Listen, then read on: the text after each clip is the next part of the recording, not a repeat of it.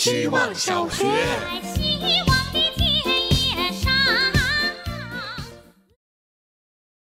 大家好，我是小黑。我发现自己没办法加速看视频，心里总有个念头，觉得一加速人生就会变奇怪，配乐也没了氛围。这可能要怪《大腕》这部电影，里面有个桥段，加速演奏哀乐，让整首曲子一下就变得喜庆欢快起来了。偶尔视频弹幕里也会出现两倍速打开新世界这样的提示，只需轻轻点击，你我都能化身冯小刚。与其用加速，不如熟练的调节进度条，给自己做一个纯享版视频。遇到非常想开加速的情况，就直接关闭，省时又省力。相似的念头也将我挡在了十分钟带你看完某某电影之类的视频门外，缺失了细节安排和镜头调度。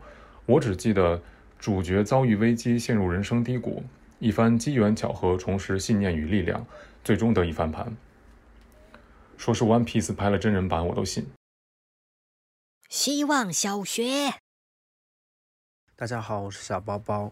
下午刷到一条微博，写一位全家小哥的生活是什么样的：逼仄幽暗的合租房，终日游戏，每餐外卖，不谈恋爱，不社交，凌晨四点上班，每个月挣三千多。为什么不做别的？因为全家店员不用学技能就能挣钱，这是一种底层的自白。没有人看见他们，是黑色的。晚上豆瓣又看到一篇文章，写的是快手一位吃播网红死后，各路真朋友假朋友对于他死亡的叙述和消费。以他为社交矩阵发散开来的朋友圈里，不乏骂战、责怪。被粉丝们围攻最多的就是他死了，你还在这里直播带货，仿佛连带的注销账号才是最好的悼念。这是互联网网红生态中常见的一环，老带新。一波一波人红火了，才能让生意长久的红火着。一个人的倒下，不知道是心头的刺还是生意的刺。他们一直被仰视，是彩色的。世界从高到低都被概括，无法被理解。希望小学。大家好，我是小保姆。我人生中遇到的第一个恐怖故事，就是刚上小学的我问爷爷什么是死啊？我现在都记得他特别平静淡定的跟我说。人就像蜡烛一样，燃完了就没了。当下那个瞬间，我整个愣住，我开始产生一种巨大的恐惧。我完全想不到没有我是一个什么样的概念。我不能思考，不能做任何事，想到这里就会很窒息。我大概花了一周去思考死亡，最后也没想明白。中国人很避讳像四和七这样的数字，可偏偏我的生日就是四月七号。虽然我觉得四是蓝色，七是绿色，加在一起很清新，但大家说它的谐音就是死期。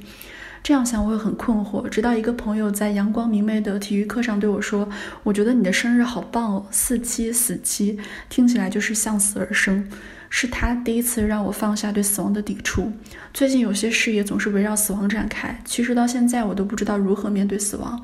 我只知道在他面前，所有真相都无法隐藏。死亡是厚厚沉沉的白雪，不光压得人喘不来气，只有这样才能把长长遗落的故事掩埋起来。希望小学，大家好，我是小米。同事说我是雷达，就是那种感应哪儿需要我我就去哪儿的探测器。顺带一个功能是时刻感应着小圈八卦。我愿意当个每天接收信号的雷达。我需要信息，我的机器需要被启动，就像人需要散步的时间来思考一样。我的脑子需要信息来当滑板溜弯。这个世界上有意思的东西一直在翻新。如果我是个实验室，我会把这些新东西放在我的脑里进行反应，嫁接出新品种。我相信一直在一棵树旁待着，要么也成一棵树，要么变成一头猪。但是不断涌出的具有诱惑感的光怪陆离的信息流，让我的注意力彻底碎片化。具象的信息就只停留在具象了。一直都在学习从抽象中提取具象的我，一点都不会把具象信息转换成抽象的概念。我努力奔跑在逃离变猪的路上，竟然只做到删除猪猪表情包。希望小学，大家好，我是小姑娘。今天是长途跋涉的一天，本来已经困到睁不开眼，洗了个澡，感觉又回光返照了，似乎还可以撑一会儿。肉体是撑住了。但是脑袋里倒没什么成型的想法，只有若隐若现一些白天路过的地名，比如孤独岭隧道和挖断沟隧道。从名字上就能感受到两条隧道截然不同的气质。